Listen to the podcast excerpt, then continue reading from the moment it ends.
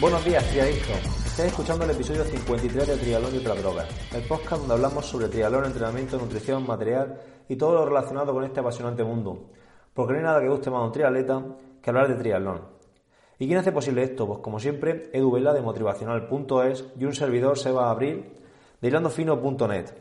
Así que sin dar más vueltas, pues paso a saludar a Edu. Edu, ¿qué tal? Buenos días, tío, ¿cómo estás?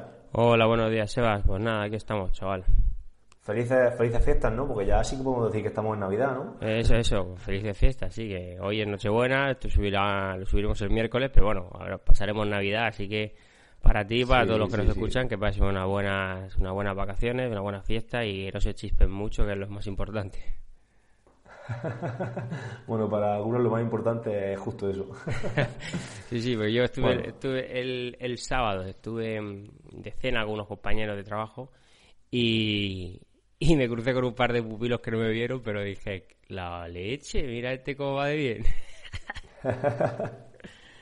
Bueno, al final lo importante es lo que haga entre el 31 de, entre el 31 de enero de, de diciembre y el, y el 24 de diciembre, no del Ya. 24 de diciembre al 31 de enero. Así que bueno, Correcto, no semanas se permiten cosas. Se permite, se permite. Puede, se puede hacer cositas, se puede hacer cositas. Sí, sí. Bueno, entonces, ¿qué, ¿cómo, ha ido, ¿cómo ha ido el fin de semana, esta semana? ¿Qué Bien, está haciendo? bien, bueno, poca cosa, la verdad. Bueno, he podido entrenar algo más. Eh, estaba organizando, bueno, una charla coloquio a finales de enero sobre el triatlón que voy a dar en un- una clínica. Y, y poco más, eh, poco más, la verdad. ¿Y tú qué? Pues nada, yo he estado entrenando algo, no mucho, pero sí que estoy entrenando algo. Estoy probando a hacer una- un descanso más activo de lo, de lo normal, voy a descansar tres semanas y lo que estoy probando es a meter pequeños estímulos muy intensos en días muy alternos, ¿sabes? Eh, sobre todo a pie.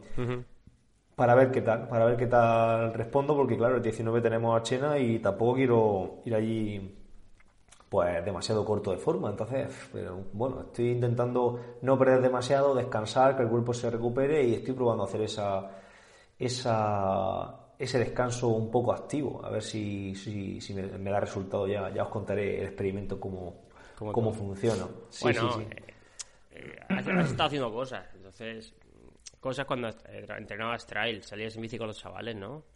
Sí, no, pero hablo sobre todo a pie. Sí, no, en bici no he dejado de montar en bici. He estado haciendo unas cuatro horas semanales de bici aproximadamente. Y luego también estuve metiendo un poco de volumen en bici al principio de la preparación para el trail. Así que, a ver, en bici tampoco creo que esté demasiado mal. Pero me preocupa sobre todo el cambio de correr a pie muy rápido a montarme la bici y tener que, y tener que, que rendir en bici, ¿sabes? Sí, sí. Que es- eso es lo que más me preocupa. Pero bueno, eh, nada, empezaré a darle algo de caña ahora en enero y, y a ver qué tal sale ese, ese triatlón o ese duatlón de Archena. Muy bien, chaval, pues nada, ahí nos veremos, otra vez, Sí, sí. otro año más. Claro, claro. Y nada, y ya está. Y bueno, y hoy he publicado el plan, la segundo, el segundo mesociclo del plan de media distancia que estoy preparando para la academia, así Sí. que lo dejo ahí por si alguien está interesado en, engancharse al, al plan, pues que, que entre en mi página y, y se- le eche un vistacillo. Y nada, ¿algo más por ahí que No, yo destacar, creo- Edu? Yo creo que ya podemos dar paso a la segunda parte de la entrevista de Pablo y, y seguir con lo nuestro. Por cierto, el feedback muy bueno, ¿eh? Me está llegando amigos que no lo han escuchado y tal, y el feedback de la entrevista está siendo bastante, bastante bueno. Así que nada, esperemos que os guste esta segunda parte. Muy bien, chaval, pues venga, métela. Venga.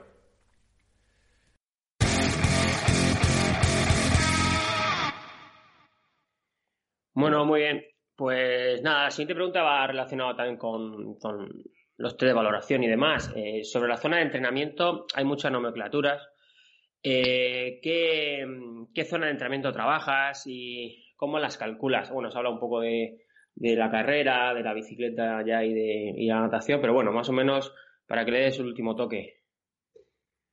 Pues, eh, a ver, eh, en cuanto a los test o en cuanto a las zonas, yo intento ser lo más sencillo posible. Sé que hay entrenadores, y esto siempre me, me echa unas risas con, con Harry, porque sí que hay entrenadores que son mucho más complejos y intentan complicar todo para dar mayor exactitud, pero yo utilizo, utilizo en, en cinco zonas, tanto en natación, en bici o en carrera a pie. Es verdad que son diferentes. En bici utilizamos Z de Z- Z1 a Z5, en carrera a pie de R1 a R5 y de, y de natación de AE1 a, a E5. muy sencillo, ¿para qué? Eh, porque buscamos al fin y al cabo que el pupilo eh, entienda lo que está haciendo. Es decir, si yo te pongo que tú hagas esto en Z2B, pues obligo a la persona que esté pendiente de que es ese Z2B, pues a lo mejor ya es más complicado hacer franjas de 5, de 3, de 8 segundos, cuando a lo mejor la diferencia de, de sustrato eh, energético, por ejemplo, que están utilizando no es tanto. Entonces, intentamos cinco zonas. Es verdad que en natación, por ejemplo, pues está muy de modo utilizar siete zonas. Es verdad que está, que están la gente intentando, pues eso, que, que, al final todo sea lo más exacto posible.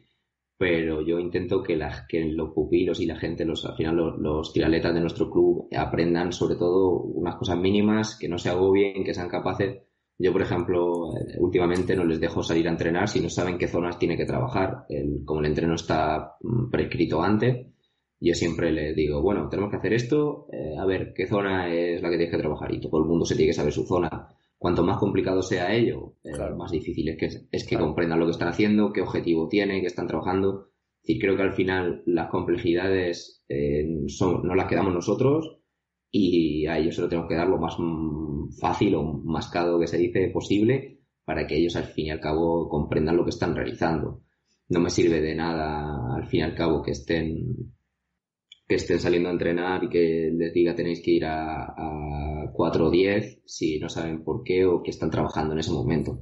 Entonces, eh, este año, por ejemplo, hice una pequeña reunión a principio de temporada para que entendieran un poco por, qué se trabaja cada zona o qué estamos pretendiendo. Yo, por ejemplo, soy muy partidario de los, los las 15, 16 microciclos que hago de pretemporada, donde en ningún momento tocan nada que no sea técnica. Es decir, ellos llegan ahora mismo están haciendo pues 4.000, 4.500 metros y solo hacen técnica. En ningún momento hacen ni un toque de aero 1, ni aero 2, ni aero 3. Es decir, la condición física no la trabajan y sin embargo mejoran el rendimiento con respecto a, las otras semanas. ¿Por qué? Porque lo que buscamos es eh, adaptación al medio. No estamos buscando otra cosa. Estamos buscando que al final seamos más hidrodinámicos y eso también nos da una mejora sin necesidad de estar tocando zonas.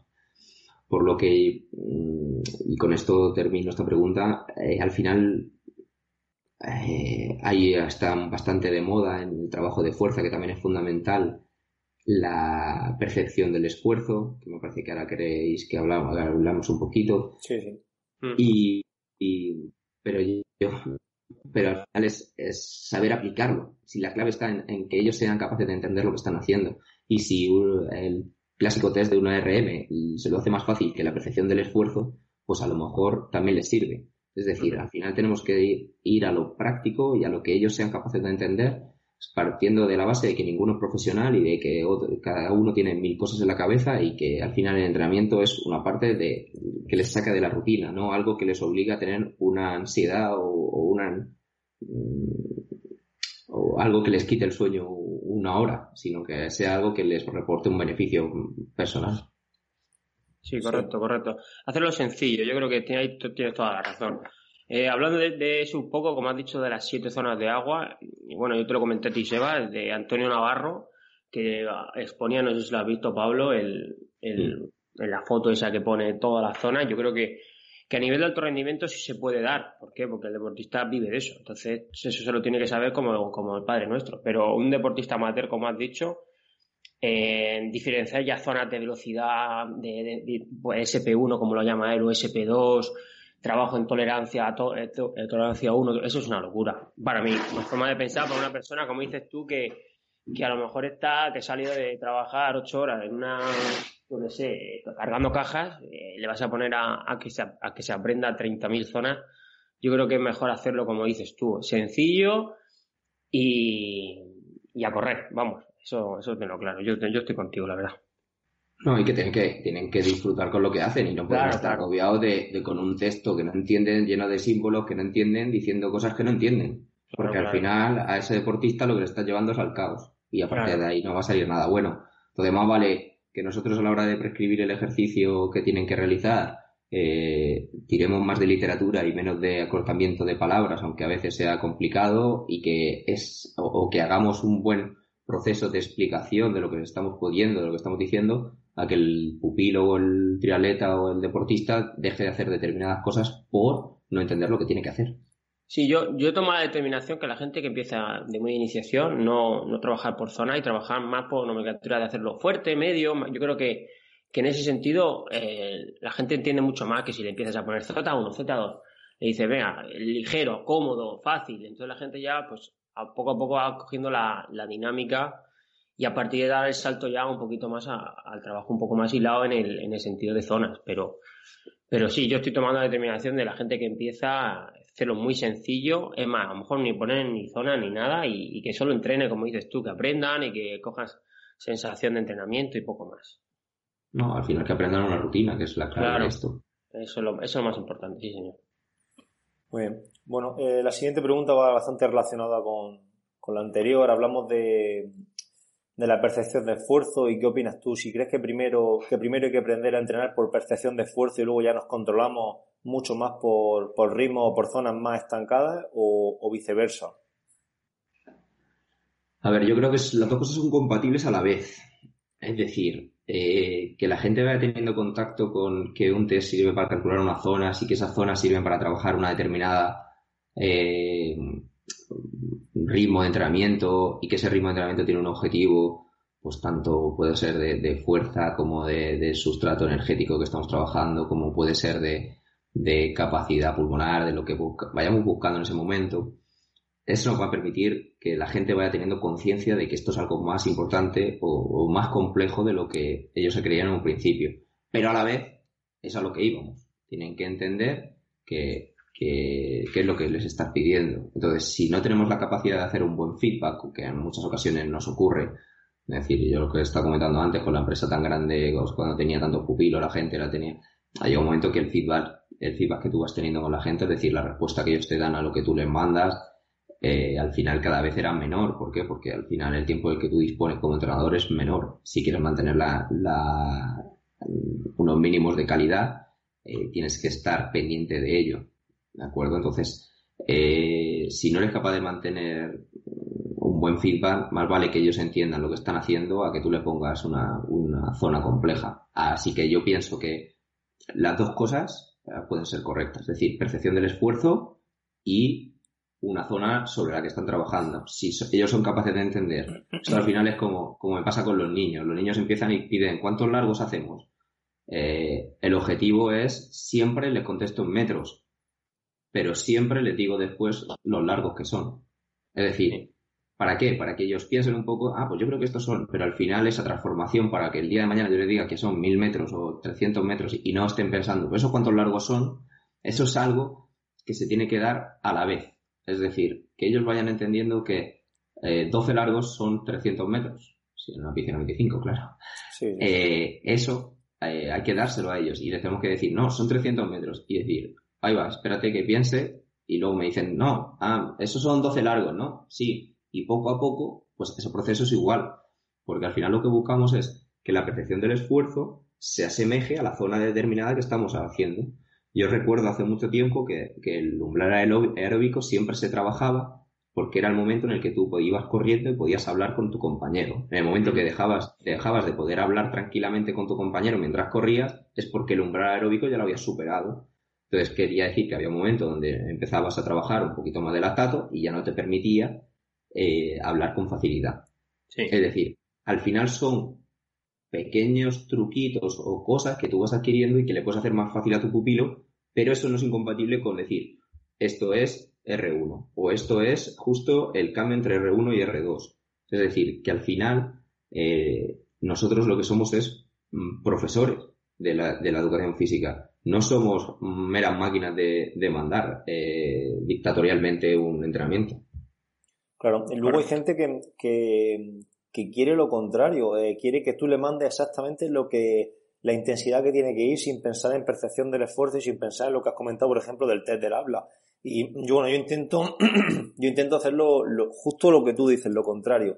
Yo he tenido deportistas que me han llegado diciéndome, no, no, tú dime las pulsaciones que yo tengo que ir y ya está. Digo, no, no, pero es que no se trata de las pulsaciones que tengas que ir. Se trata de que tú entiendas que si quieres trabajar en, zona 2 o en aeróbico ligero o como quieras llamarlo, pues tienes que sentir esto, tienes que notar esto otro, tienes que ir a una percepción de esfuerzo de tal a tal aproximadamente. Entonces, también pues eh, cambiarle un poco la mentalidad a la gente en ese, en ese aspecto. Y sobre lo que has comentado de la percepción de esfuerzo, claro, al final la percepción de esfuerzo va asociada a una zona. Cada zona de entrenamiento tiene su percepción de esfuerzo asociada. Entonces, no es que vayan una cosa por un lado y otro por otro, es que van eh, ligado. Es que una percepción de esfuerzo de 3 a 5, pues a lo mejor se corresponde con una zona 3, por ejemplo. Y por último, eh, me acuerdo yo cuando estaba en Granada estudiando que había un ciclista que llevaba la, escala de, percepción de esfuerzo de Borg pegada en el cuadro de la bici para cuando hiciera serie ir, claro, es que la percepción de esfuerzo se entrena. Entonces ir asociando la intensidad que llevaba con la con una, una con, un determinado nivel de esa percepción de esfuerzo y la llevaba pegada en, lo que es en el cuadro encima del, del tubo horizontal para verla.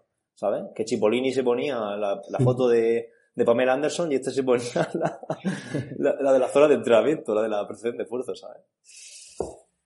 No, al final, al, no, al final eh, está claro que una cosa va unida a la otra y la percepción de esfuerzo es algo cuando era más complicado, sobre todo medir el pulso o en épocas anteriores es más difícil. Ahora mismo, verdad que tenemos una gran capacidad de, de obtener datos, luego de obtener, eh, yo ahora mismo encuentro pupilos que me están hablando de de cuántos pasos por minuto están dando corriendo, si, tienen que mejorar todo el mundo llegando a los 180 objetivos. Sí, sí. Es decir, hay mucha obsesión por el dato, por el dato, sin un claro saber si eso está bien o mal. Es decir, a lo mejor tú tienes una amplitud muy grande y, tú con 175 vas a ir mejor que con 180. Y eh, al final lo que, lo que nosotros tenemos que intentar es sobre todo eh, enfocar a esa persona que quiere un dato y quiere solo medirse matemáticamente, a, que entienda que esto mm, tú vas a, y es un poco lo que quería hablar ahora un poquito después, si podemos, eh, tú entrenas, tú haces una serie de, de, rendimientos, de, entrenamientos, objetivos, todo, y luego llega el día de la competición y todos esos datos objetivos no son los que tú querías. Es decir, no sale lo que tú quieres que salga. Entonces, más, es más importante que tú vayas aprendiendo cómo es el proceso y cómo vas haciendo poquito a poco las cosas a que tú todos los días vayas, entrenes, hagas tu entreno y digas, Buah, soy una máquina. Porque no estás entendiendo una parte muy importante de esto del deporte que es em, enfocarlo de manera que, tú consigas eh, abstraerte de la parte importante de solo rendimiento, sino conseguir eh, una parte deportiva eh, que te permita conseguir disfrutar de ese proceso lo mejor posible. Y para que buscamos, eh, buscamos sobre todo que ese deportista sepa sus zonas, pero sepa, sepa que lo está haciendo bien, que tenga sus refuerzos positivos y que al final el proceso le lleve al éxito y no que el éxito sea el único objetivo. Correcto. luego, sobre el lo de lo que has comentado del test del habla, yo recuerdo, lo que pasa es que yo ese artículo no sé ni dónde lo tengo ni, ni nada, pero sé que había un estudio científico eh, que, que, asociaba, bueno, habrá seguramente más de uno, que asociaba ese, eh, el test del habla este con, cada zona de, entrenamiento y que, y que estaba demostrado científicamente que, tus zonas de entrenamiento cambiaban, pero tu percepción de esfuerzo eh, asociada a ese test del habla no se, no se modificaba. Entonces era una forma interesantísima de controlar el esfuerzo a través de si podía hablar o no con un compañero. ¿sabes? No, está, es que está, está claro, o sea, que al final eh, nosotros eh, no somos máquinas y, al final si podemos ir hablando o si podemos ir haciendo, podemos ir mm, haciendo un trabajo técnico, yo, a mí me alucina la gente que intenta hacer trabajo técnico a intensidades altas. O sea, es imposible. Porque al final el trabajo técnico eh, se tiene que hacer despacio, se tiene que hacer con tranquilidad, se tiene que hacer bien. ¿Para qué? Para que puedas transferirlo. Porque al final, si tú, si tú pretendes llevarlo todo a cabo, es imposible. Es decir, si tú pretendes hablar como el té del habla a intensidades altas, no lo consigues. ¿Por qué? Porque al final tenemos una serie de, condicionantes en, el rendimiento deportivo. Sí, yo creo que tiene toda la razón, macho. Bueno, eh, seguimos. ¿Me oyes bien o qué? ¿Sí, no? Sí, sí. Ah, vale. Eh, bueno, la siguiente pregunta es, el triatlón con es un deporte con ciertas ocasiones muy, eh, muy táctico, ¿no? Sobre todo a nivel de empezar a subir o a emparejarse con otros deportistas. Eh, ¿Entrenas eso con tus deportistas? Es decir, ¿entrenas la táctica en el triatlón? A ver, mm, para mí la táctica en el triatlón es una de las cosas más importantes que existe.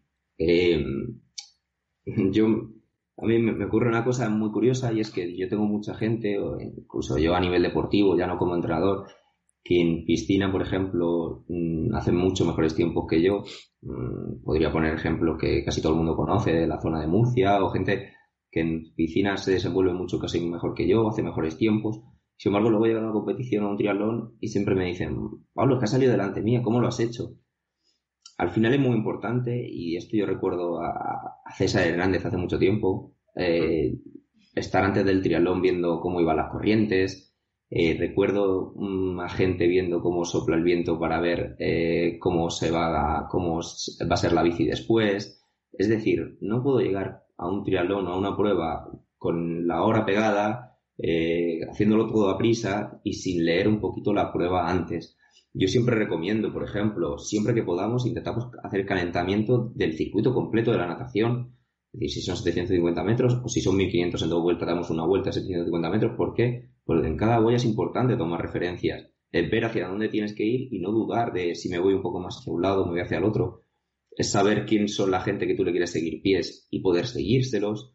Es intentar leer un poquito eh, hacia qué lado voy a ir más cómodo. Yo, por ejemplo, eh, bueno, desde los 17 años se me salió el hombro izquierdo y yo, por ejemplo, siempre intento, si la voy a esa derecha, eh, tomarla por fuera y si es a izquierdas intento tomarla por el interior. Todo eso depende de la posición de la salida, depende de una serie de características que, que todo el mundo debe tener planteado. Y si tú no lo planteas antes de una prueba, Mm, es muy difícil que luego esa prueba te salga con éxito y al final le vas a echar la culpa, que es un poco lo que hablaba con Sebas antes de comenzar la entrevista, le vas a echar la culpa a que tu rendimiento no es bueno o a que tus entrenamientos no han sido buenos o a que tu o a que sería dormido mal o a cualquier otra excusa, mientras que el problema seguramente ha sido táctico. Eh, eso me ocurre, por ejemplo, eh, también en, en, las carreras a pies de los triatlones. Mm, yo veo a todo el mundo que a lo mejor está capacitado, no sé, por ejemplo, pues para correr a 3.45 un, un 5.000 después de la bici y salen a 3.20.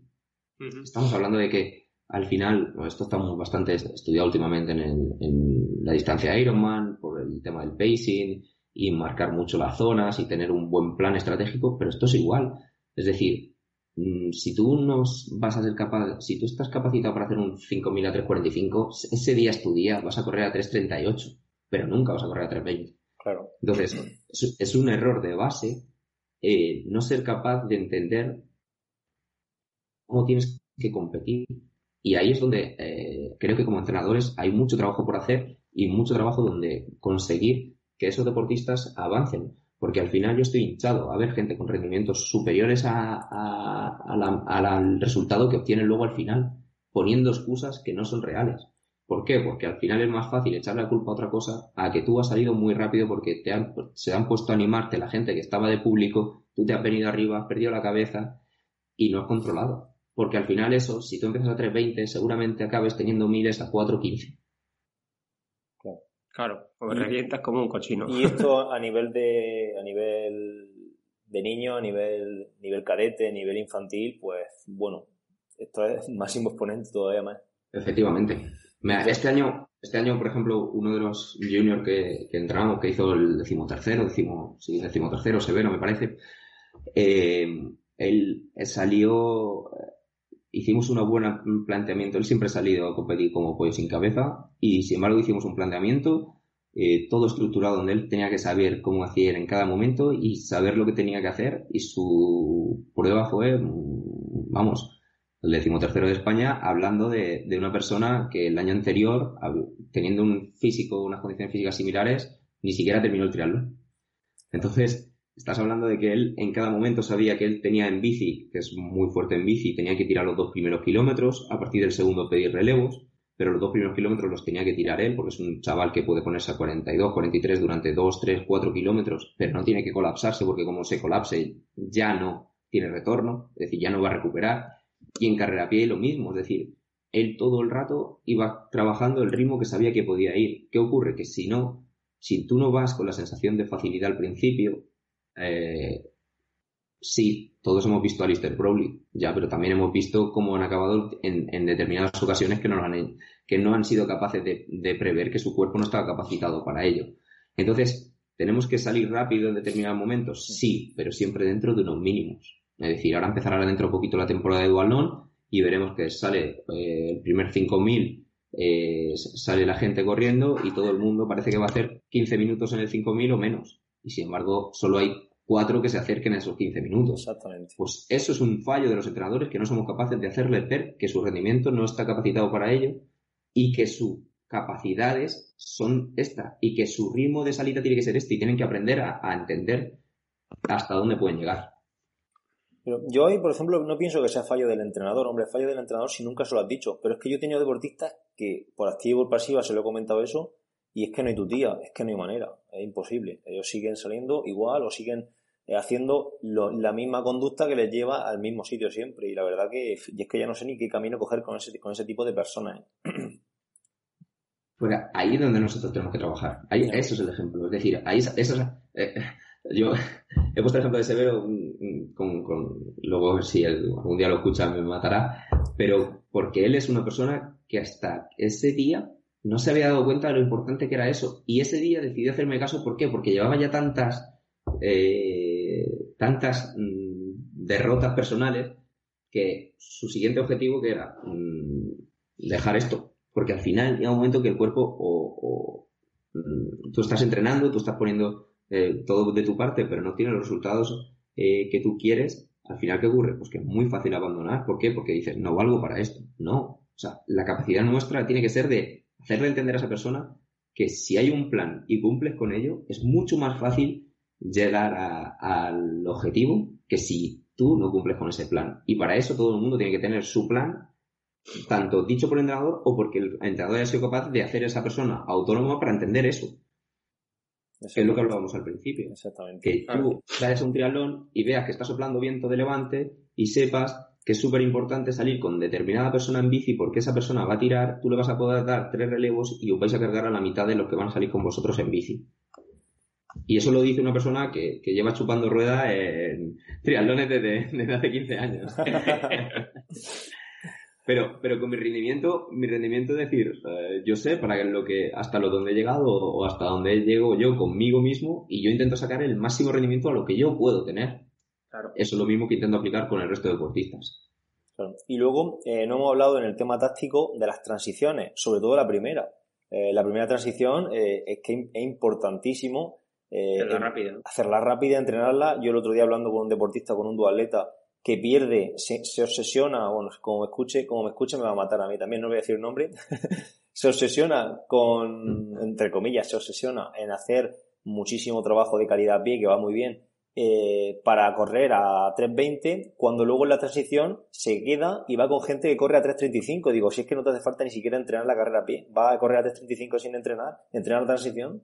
y yo siempre estoy recalcándole, eso, pero bueno, poquito a poco. pero es que esto no que es a nivel popular, es que esto a nivel nacional. El otro día yo les ponía un ejemplo a, a los chavales del club, donde les enseñé el vídeo de los relevos, de hecho lo podéis ver en YouTube, el vídeo de los relevos mixtos eh, que se hicieron en Sevilla, donde Pablo da Pena sale del agua con, pues, con una diferencia bastante alta. Estamos hablando de que sale, sale del agua con, o sea, empieza la natación con respecto a Ignacio González, que mira, Ignacio González es bastante bueno, y sale por delante del agua pues unos 10 segunditos, y justo eh, Ignacio González hace una muy buena natación, llega al pontón solo con 5 o 6 segundos corre un montón y llega casi, casi a tres segundos de Pablo da Pena al coger la bici. Y llega Pablo da Pena y deja el dorsal, y deja el dorsal puesto en, para correr con las zapatillas. Coge su bici y Ignacio González decide ponerse el, dorsal en la bici. ¿Qué ocurre? Que ese espacio de apenas tres segundos se convierte en siete segundos. Pero es que no cogerle la rueda a Pablo da Pena supone en la T2 40 segundos. Claro.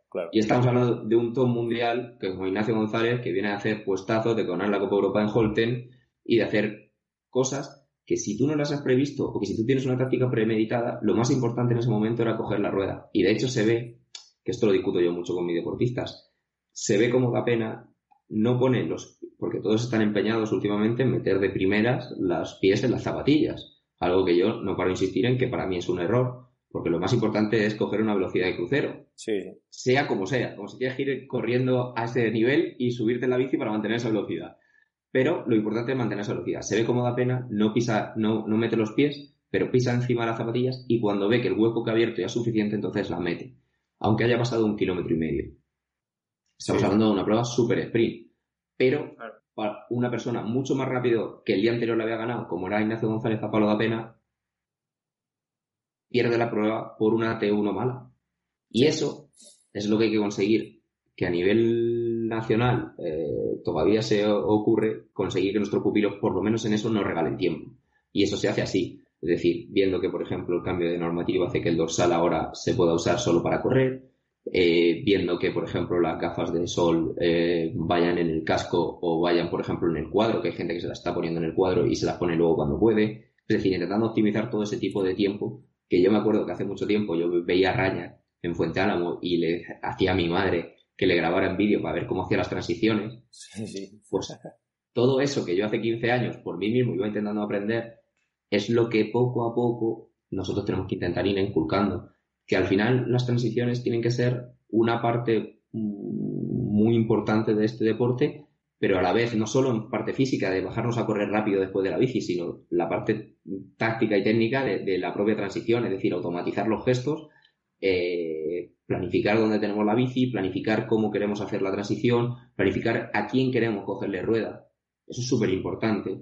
Es decir, tenemos que saber ir a un triatlón sabiendo que de estas mm, las personas con las que suelo competir, esta y esta son las que me interesan no perder su rueda. ¿Por qué? Porque eso nos va a permitir que luego el, triatlón nos dé éxito o no. Yo me acuerdo de haber muchísimas veces haber cogido a Ramón Repinge y haber ido nadando más despacito para tenerlo controlado desde primeras. Y te estoy hablando de hace, estoy hablando de hace 10 años o 12 años. Pero yo ya tenía, sabía cómo lo que quería hacer y eso es lo que tenemos que intentar buscar que la transición es súper importante, pero además para buscar a quien queremos seguir. Claro, y que este año me pasó, claro, este año, por ejemplo, me pasó un caso curioso a mí, que fue en Pilar de la Horadada, que Comar iba esperando a Ferrando y yo intenté, intenté, nadé con ellos, no nadé más rápido en Pilar de la Horadada, nadé ya en ritmo para intentar seguirles. Es verdad que hice la transición rápido con ellos, no fuimos los tres, pero no conseguí seguirles. Pero la táctica, la táctica estaba bien escrita, es decir, si llega a ser un poco menos duro el repecho, yo de tener un pelín más de condición física, en vez de quedarme arriba del todo, a lo mejor hubiera podido aguantar con ellos y habría bajado entre los cinco primeros. Pues eso es tácticamente lo que tenemos que ver antes de una prueba. Que no podemos ser un pollo sin cabeza, como, como hoy en día está un poco de moda por Blumefeld o por... Al final tenemos que aprender de, de Blumefeld, que sí, que está muy bien ir a siempre a tope, pero luego la marca mola. Claro. Entonces, a lo mejor hay cosas que tiene que trabajar tácticamente Blumenfeld. Claro que sí. Sí, que lo bonito del tema. Lo dice Pilar, pero era, en Orihuela. Ha dicho Pilar, pero era en Orihuela, ¿no? El play de Orihuela, el de Orihuela. Claro. Muy bien. Lo bonito también del triatlón con drafting es eso, que no es solo mmm, desempeñar un rendimiento lo máximo posible durante toda la prueba, sino que hay otros otros condicionantes. Bueno. Aparte, aparte, hablando ya para acabar, dentro de la misma prueba, luego tendrás que tener subestrategias, ¿vale? Porque luego, pues, como dices tú, no te sale bien lo que tú planificaste para salir con Gomar, pero a lo mejor viene un grupo por detrás que es fuerte en bici, también puede a lo mejor ayudarte a enganchar, ¿no? Entonces a lo mejor dices tú, bueno, bueno, eh, no he podido enganchar, voy a recuperar porque a lo mejor viene por detrás, yo que sé, una persona que yo sé que en el, en el ciclismo puede coger otra de rueda, voy a recuperar bien para poder engancharme a ese para que me lleve hacia adelante, en lugar de desgastarme yo y tirar yo solo en la bici, ¿no? Dentro de la misma prueba, luego tendrás también sus estrategias que yo creo que pueden ser también muy gratificantes. Sí, al final es un plan B. O sea, tienes que tener. No, no, puedes llegar a una prueba diciendo voy a hacer esto, que de primera no te salga y decir, pues me voy a mi casa ya. es decir, al final el, el triatlón termina en la línea de meta y tú tienes que intentar hacer el mejor rendimiento posible, pero siempre eh, con un mínimo plan establecido previo a la prueba. No puedes llegar a la prueba diciendo, mm, a ver qué viene hoy. Mm, eso, eso es lo que yo intento siempre, mm, que mis deportistas y que la gente de mi club que compite sepa por lo menos hacia dónde tiene que ir su táctica ese día. muy bien. Bueno, pues vamos ya a ir finalizando esta entrevista. Y bueno, eh, ya para ir concluyendo, hace unos meses ya nos has comentado tú antes eso. Eh, bueno, vimos un, vídeo tuyo en, redes sociales donde anunciabas que, que ibas a dejar el entrenamiento online, ya nos has comentado que estabas entrenando entre 70 y 80 deportistas y que, bueno, eso lo has dejado, entiendo que, de golpe, ¿no? Eh, entonces, bueno, la pregunta era si sigue entrenando gente online y bueno, entiendo que no y a qué se debió esa decisión, si nos podría dar un poquito más de detalle acerca de esa, esa decisión que tomaste. Bueno, pues mira, e-, Edu sabe también una parte, sabe un poco más todavía a lo mejor que tú, porque a Edu también le hice parte un poco de cuando tomé esa decisión. Eh, resulta que, bueno, el, como hablaba, el club de triatlón quería un poquito más de tiempo. al final la empresa, mm, yo siempre he intentado tener unos mínimos de calidad con ella y que al final el que me llamara tuviera la capacidad de poder llamarlo. Pero es verdad que, que llega un momento que estamos trabajando pues 75, 80 horas semanales, eh, fines de semana donde podía competir pero me volvía trabajando en el ordenador. Eh, mi mujer ha hecho un montón de viajes en el coche conduciendo y yo en el portátil atrás, eh, trabajando, haciendo, a lo mejor volviendo de un triatlón o volviendo de ver a la familia al final eh, el club hizo un pequeño esfuerzo y por intentar tener mejores condiciones laborales y, yo preferí, eso. Y mm, intenté que todos los pupilos que los que llevaba mm, terminaran sus objetivos, es decir, eh, todos, pues, si su objetivo simplemente era la condición física y estar mejor de salud o lo que fuese, eh, pusimos una fecha más o menos límite y luego a partir de ahí eh, la gente que fue cumpliendo sus objetivos pues tenía a lo mejor un medio Ironman a final de temporada o poco a poco fueron terminando. Y, y sobre todo lo que buscamos es que, que al final esto pues es un, un, momento determinado, no sé si el día de mañana retomaré la actividad y, y al final quiero que la gente pueda por lo menos eh, tener un buen recuerdo de, de mi paso por, por, su, por su vida como entrenador y, y conseguir sobre todo que, que, al final lo mínimo, todo lo que he aprendido este tiempo o no he aprendido les sirva para el futuro seguir haciendo deporte y seguir disfrutando de, de lo que hacen. Eh, para mí fue un momento muy duro. Es verdad que todo viene por un pequeño ataque de ansiedad, por intentar hacerlo todo y no llegar. Claro, y, claro. Y al final, pues, eh, entonces hay que tomar decisiones en la vida. No fue fácil. Es verdad que la empresa eh, la creé, empezó en 2011, empecé entrenando gente justo a 2010. Eh, la empresa la creé en 2013 y, y tenía otros dos trabajadores conmigo y todo eso. Fue un momento difícil y complicado por, por la situación, pero al final tenemos que pensar también nosotros como entrenadores en que, en que hay que tener un, unos mínimos para poder ser felices y, y no todo es más y más y más y, no podemos ser, caer tampoco en el error de, dar planificaciones por darlas ni, ni, entrenar a la gente sin saber ni siquiera cómo se llaman. Porque eso al final lo que, lo que nos lleva es a, una mala publicidad de nosotros mismos, a, a, un, a un deterioro de nuestra imagen personal y considero que antes de que llegue esa etapa, que en mi caso iba a llegar dentro de poquito, eh, hay que poner, saber poner un punto y, y seguido y, y de momento centrarme en esta etapa del Club de Triatlón Albacete hasta cuando dure y a partir de ahí pues oye, eh, lo mismo lo mismo vuelvo a abrir la, la, empresa y os, llamo para que me hagáis una entrevista como para que para hacerme publicidad Perfecto, perfecto, pues aquí estaremos. Oye, ¿y la, ¿y la opción de subcontratar a gente para que te ayudara, no, no la valoraste en ese momento? Problema es que mmm, tú al final quieres que la gente lo haga, la gente quiere, tú quieres, yo intenté formar a dos personas porque yo mi objetivo es que esas personas entrenen como yo quiero que se entrenen, no, no, no entrenar por entrenar, es decir, al final, eh, al final el que ha hecho un poco de deporte puede entrenar, el que tiene un poco de formación puede entrenar, pero al final mi visión del deporte es algo muy personal y donde si yo intento que la gente que he intentado formar eh, tenga esa visión, pero no la he conseguido, es algo de lo que me tengo que plantear. Es decir, cómo ser capaz de transmitir lo que yo quiero hacia mis pupilos para que otras personas sean capaces de transmitir, si no lo mismo, sí que de forma similar. Y, y entonces lo que hay que conseguir al final es mmm, parar un segundo, abstraerse, ponerse, buscar una forma objetiva de verlo y el día de mañana, eh, si se vuelve, volver con garantías de que esa gente eh, va a formar a esa persona igual que puedo formarla yo.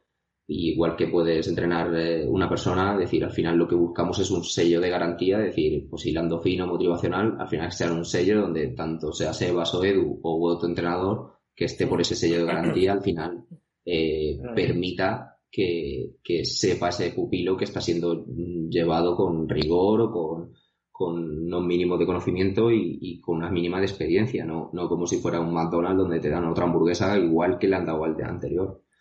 Y ahí es donde creo que no tenemos que llegar al, error de querer más, más, más y más. Y, y, eso me hizo dejar de llevar al Club de Alama, que ahora lleva a Edu. Sí, señor y, dejar a muchos pupilos donde mis capacidades no, no eran las mis capacidades no eran las, mínimas necesarias para poder disfrutar de ellos. Es decir, yo me veía ya en los últimos tiempos mm, entre la espada y la pared para buscar un sábado por la tarde cada mes para poder bajar a Lama, explicarles cómo mm, hacer trabajo de técnica de carrera. Mm, al final tenemos que conseguir tener unos mínimos, disfrutar con lo que hacemos y, y una vez que tengamos solventado esos mínimos económicos, eh, no ser, no buscar más por el mero hecho de buscar más, sino intentar nosotros mejorar en lo que hacemos. Muy bien, señor. Pues importante, importante reflexión, la verdad. Pues nada, Pablo, eh, hemos terminado esta entrevista, yo no sé cuando la editemos cuánto durará, pero ha sido bastante larga. y a mí me ha encantado, me ha gustado mucho y, ciertamente la verdad que, he aprendido y sobre, sobre todo también me, me, he dado que a mí lo que me gusta siempre, se lo digo muchas veces a Edu, con esto del podcast lo que me gusta es reflexionar sobre mi propia actividad, sobre cómo estoy haciendo las cosas en base a lo que nos comenta también la gente que viene y la verdad que la verdad que lo, has conseguido. Al final lo que hay que conseguir es, es, es que, nuestros pupiles disfruten de sus entrenadores y que eso les permita eh, entrenar mejor, eh, conseguir sus objetivos y, al fin y al cabo eh, pagar por un servicio que de verdad esté justificado. Porque hay muchas veces que me dices que yo no sé para qué le estoy pagando al entrenador. Normal. Si eres uno más de esos 400 que no saben ni cómo se llama. Claro. Exacto. Me parece muy bien.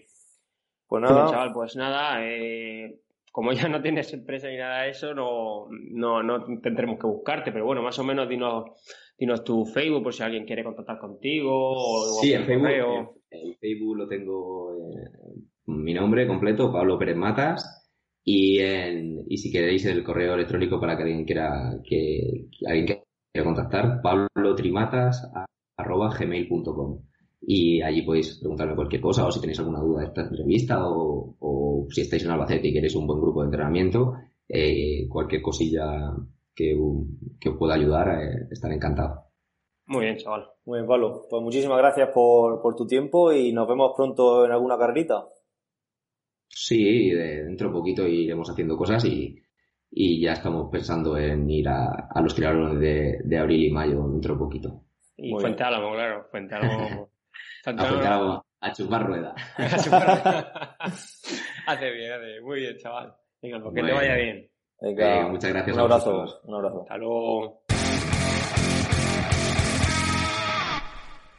Bueno, pues nada, eh, ya hemos terminado con esta, con esta saga de, la entrevista, primera parte y segunda parte en, este episodio. Y bueno, yo creo que ha sido una entrevista muy chula, que nos ha dado una visión muy diferente del triatlón del que de, de, lo que es el triatlón, de las entrevistas que venimos haciendo hasta ahora y, nada, y cosas, cosas interesantes, cosas más de, de psicología, eh, aunque ninguno de los tres somos, y bueno, y sobre todo el, tampoco el, entrevistado, ¿no? Pablo tampoco es psicólogo, pero bueno, pero nos ha dado una, visión muy interesante de cómo enfocar el, el triatlón, ¿verdad? Sí, la verdad es que a mí me ha gustado bastante y, y lo bueno de esto es que podemos empezar a aplicar aspectos que ha dicho él en nuestro día a día y entonces eso eso también nos va a ayudar a ti y a mí y a, bueno, a todos los que, los que nos escuchan.